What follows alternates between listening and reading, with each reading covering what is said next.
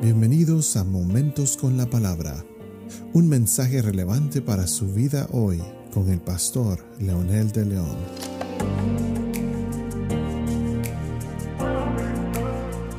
Qué bendición estar nuevamente con ustedes, amigos y amigas. Aquí estamos nuevamente con un episodio más de Momentos con la Palabra.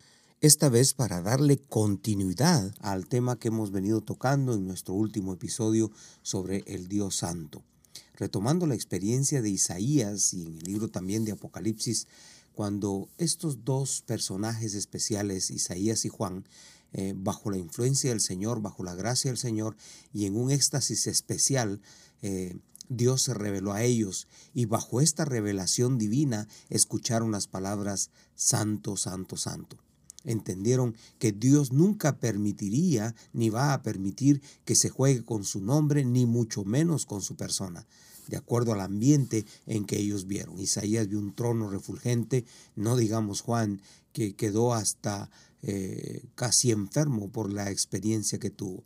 Por eso el sacrificio de Cristo es tan importante para el cielo como para la tierra y hay del que desprecie, lo pisotee o que pretenda diluir su efecto y sus demandas. Como dicen los teólogos, que la esencia de la fe cristiana radica en esta declaración, que Dios es el tremendum, que quiere decir sublime, poder pleno que evoca pavor y temor. Es el majestas, absolutamente inaccesible, sin ser dominado, el ser pleno energicum, la energía que los místicos experimentan como fuego consumidor, urgencia, vitalidad, fuerza y energía.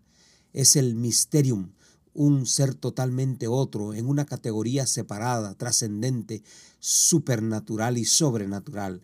Y también es el fascinans, compeler, fascinar, intoxicar, espiritual, mente, extasiar, exaltar. Ahora, estas declaraciones de estos teólogos, al unir que eh, todas en una sola, representan la grandeza, la gloria de Dios, representan las demandas de Dios. Y como dijimos en nuestro último episodio, el, Dios no tiene la santidad como un atributo necesariamente, aunque decimos que es un atributo, pero Él es, es su esencia, es esencialmente él es santo y no puede permitir en ningún momento que el pecado pueda llegar a Él. Él no puede permitir en ningún momento que alguien que no esté bien se relacione con Él. Por eso fue que envió a Jesucristo su Hijo, que es el puente y como su nombre lo indica, el puente, el pontífice entre la humanidad y Dios. Él es el que nos une, Él es el que nos limpia y en nuestra glorificación, cuando seamos transformados en un abrir y cerrar de ojos, ahí tendremos la plenitud de lo que Dios quiere en nosotros. Alguien que fue superintendente general en nuestra denominación, él escribió, santidad es una doctrina para, para que la creamos, una experiencia para que la disfrutemos y un estilo de vida para que lo vivamos. J. B. Chapman escribió esto. Y por supuesto tiene muchos escritos tan interesantes donde enfatiza que el Dios Santo demanda de sus criaturas y demanda de su creación santidad. ¿Cuál es la relación de la santidad con nuestra idea de Dios? Tengo el privilegio de enseñar el curso de santidad en, varios lugares, en, en el curso, cursos online como presenciales también. Y uno de los temas que tocamos es que la idea de santidad es posible solamente con relación a nuestra idea de Dios. Sin un concepto de Dios no podemos tener ningún concepto real de la santidad. ¿Por qué? Porque Dios es la base de la santidad. Dios es el patrón, es el modelo, la norma por la cual la santidad es la medida. Por eso sin el patrón o el modelo que es Dios mismo, no tendremos ningún concepto verídico de la santidad y por ende, por supuesto, no tendremos ninguna experiencia correcta de esa vida de santidad. Nuestra visión de Dios y su importancia va a depender precisamente del interés que pongamos.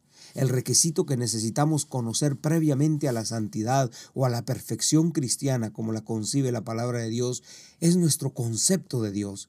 Esto es lo más importante de todos nuestros conceptos. Esto es nuestra idea de lo que Dios realmente es. El gran historiador Arnoldo Toynbee ha observado esto. Ninguna gente se ha levantado más alto que su fe. Ninguna civilización ha sobrevivido la decadencia de su fe. Podemos poner junto a esto que ninguna religión, ninguna fe puede sobrepasar su concepto de Dios. Una opinión sana y correcta de Dios proveerá una experiencia rica y creativa en nuestra eh, fe, en nuestra religión que profesemos. Pero una idea incorrecta o poco sana de Dios producirá resultados desastrosos en nuestra experiencia religiosa. Estos temas son tan interesantes y necesitamos tomarlos muy en serio porque de esto depende la relación que tengamos con Dios y Dios está esperando que nosotros tengamos una relación limpia con Él y lo hacemos a través de Jesucristo y a través de la llenura del Espíritu Santo, que es base importantísima para una vida cristiana ejemplar y correcta y como dice la Escritura, para vivir en santidad. Ore conmigo si usted quiere unirse a mi oración diciendo gracias Dios por Jesucristo tu Hijo, porque Él es el modelo perfecto de una vida santa. Gracias por tu Espíritu Santo que es esa persona gloriosa y preciosa que me ayudará a doblar mis rodillas ante Jesús y a declararlo con mis labios que Él es Señor y a vivir una vida santa como la que tú demandas en esta tierra. No permita, Señor, que diluya la vida santa por mis propios pensamientos egoístas. Te lo pido en el nombre poderoso de Jesús. Amén.